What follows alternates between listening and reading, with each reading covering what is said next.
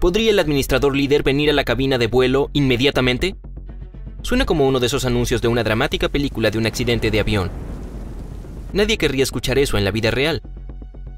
Pero desafortunadamente es lo que los pasajeros del vuelo 236 de Air Transat oyeron cuando su avión se quedó sin combustible en algún lugar sobre el Atlántico.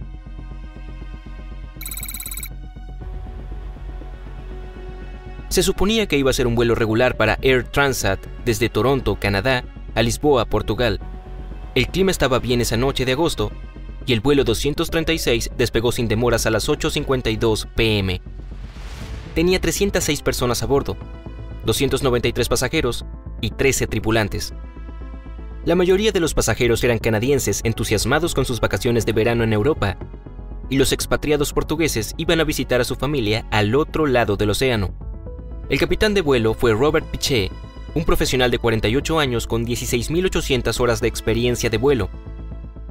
Su copiloto fue Dirk de un joven de 28 años que tenía 4.800 horas de vuelo. El Airbus A330-243 que operaban era bastante nuevo. Tenía solo dos años de servicio activo. Y a pesar de tener 362 asientos, no todos estaban llenos para ese vuelo. Tenía dos potentes motores Rolls-Royce Trent y un detalle interesante, 5 toneladas más de combustible que el requerido cuando despegó.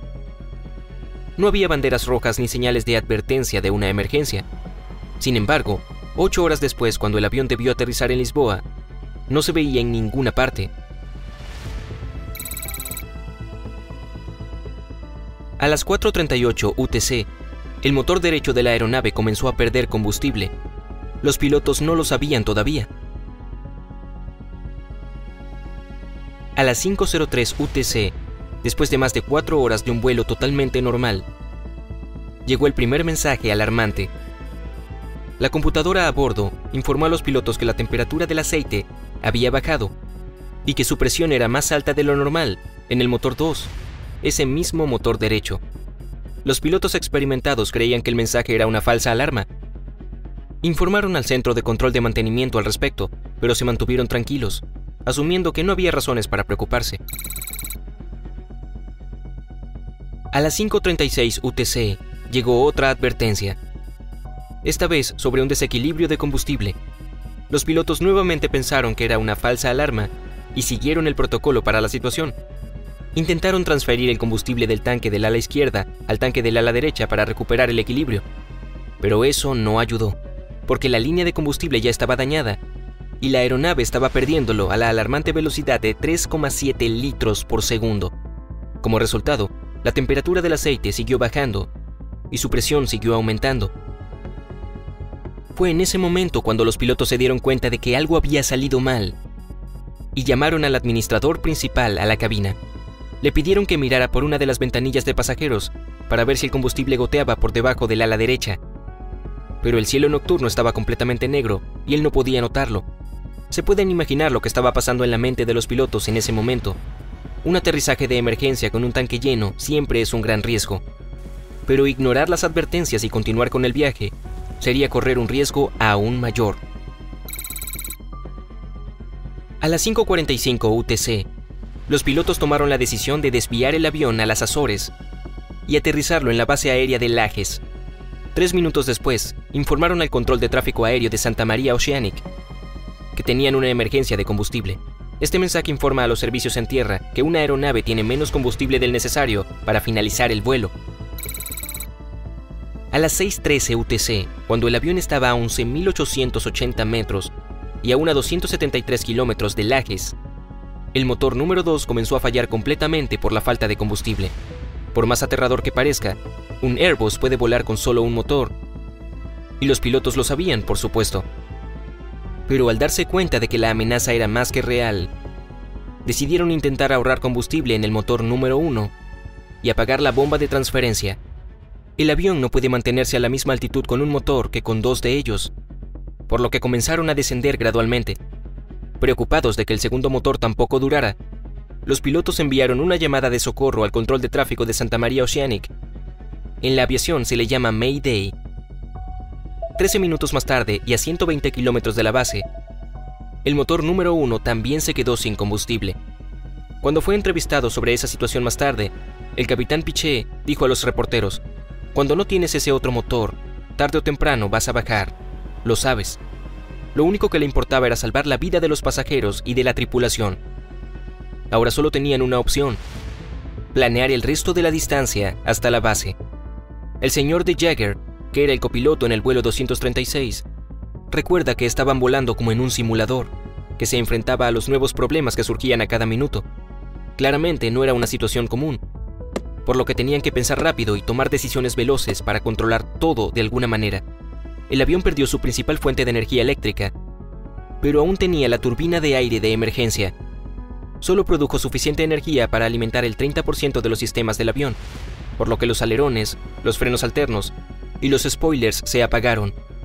El sistema de intercomunicación también se apagó, por lo que el copiloto de Jagger tuvo que gritar instrucciones de seguridad a la tripulación de cabina, y por mucho que la tripulación quisiera llegar a la base aérea, no pudieron descartar la posibilidad de un aterrizaje en el agua, y les dijeron a los pasajeros que se pusieran los chalecos salvavidas. El verdadero pánico en la cabina comenzó cuando las máscaras de oxígeno cayeron a las 6.31 UTC.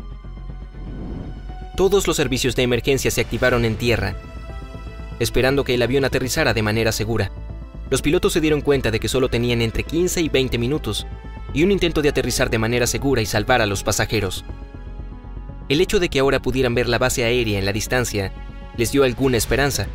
Los pasajeros, mientras tanto, rezaban para salir vivos de eso.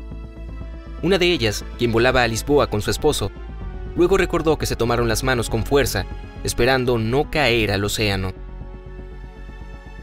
El avión era apenas controlable y se deslizaba sobre pequeñas hélices que solo le proporcionaban un mínimo de hidráulica. Los pilotos se dieron cuenta de que iba demasiado alto y demasiado rápido para hacer un aterrizaje seguro. El capitán hizo un giro de 360 grados y unos pocos giros en S para bajar un poco, al menos. Se podrán imaginar el pánico en la cabina en ese momento. La peor pesadilla de cualquier aerófobo se estaba haciendo realidad. A las 6.45 UTC, el avión finalmente tocó tierra en la base aérea, pero no fue exactamente un aterrizaje suave. Llegaron demasiado rápido, y aunque los pilotos utilizaron el frenado de emergencia, el avión solo se detuvo a 2.316 metros del umbral de una pista que tenía 3.048 metros de largo. Todos los sistemas antideslizantes y de modulación de frenos estaban apagados, 8 de cada 10 ruedas estaban bloqueadas y los neumáticos explotaban uno por uno. En ese punto, como recuerda un pasajero, algunas personas aplaudían a los pilotos y otras sollozaban. Todos tenían dos cosas en común, el shock y el terror. Algunas personas estaban tan paralizadas por el miedo que necesitaron ayuda para bajar del avión. Lo creas o no, la nave con dos motores, muertos y sin combustible, se deslizó 120 kilómetros y aterrizó de manera segura. La tripulación del vuelo 236 de Air Transat fue la primera en la historia en lograr un aterrizaje como este. 14 pasajeros y dos miembros de la tripulación necesitaron ayuda médica, y dos personas resultaron gravemente heridas durante la evacuación. Pero lo más importante fue que nadie murió en ese vuelo. Los pilotos fueron héroes que salvaron cientos de vidas. Pero para empezar, fue extremadamente importante que descubrieran cómo llegaron a esa situación. El Departamento de Prevención e Investigación de Accidentes de Aviación de Portugal, junto con las autoridades canadienses y francesas, inició la investigación. Resultó que solo cinco días antes del incidente, el 19 de agosto de 2001, el personal de mantenimiento había instalado un nuevo motor. No venía con una bomba hidráulica, así que decidieron tomar una de un motor similar y adjuntarla al nuevo. Eso era, por supuesto, contrario a las instrucciones de los fabricantes. Y a pesar de que la diferencia era insignificante para el ojo humano, ahora sabes a qué condujo todo. Hubo una fuga en la manguera de combustible y podría haber matado a 306 personas. Cuando Air Transat admitió su culpa, el gobierno canadiense le impuso una multa de alrededor de 250 mil dólares la cual fue la multa más grande en la historia de Canadá en 2009. Unos meses después del incidente, cuando el avión fue reparado, reanudó los vuelos con Air Transat y fue apodado Planeador de las Azores, y a partir de diciembre de 2018 comenzó a volar con una aerolínea diferente, pero todavía está activo. El milagro que ocurrió en el Atlántico gracias al profesionalismo de la tripulación inspiró un episodio de un programa de la televisión canadiense llamado Mayday Catástrofes Aéreas. El episodio se emitió en 2003 y se llamó Volando sin combustible. En 2010 se estrenó un drama biográfico sobre el piloto Robert Pichet llamado Pichet, The Landing of a Man.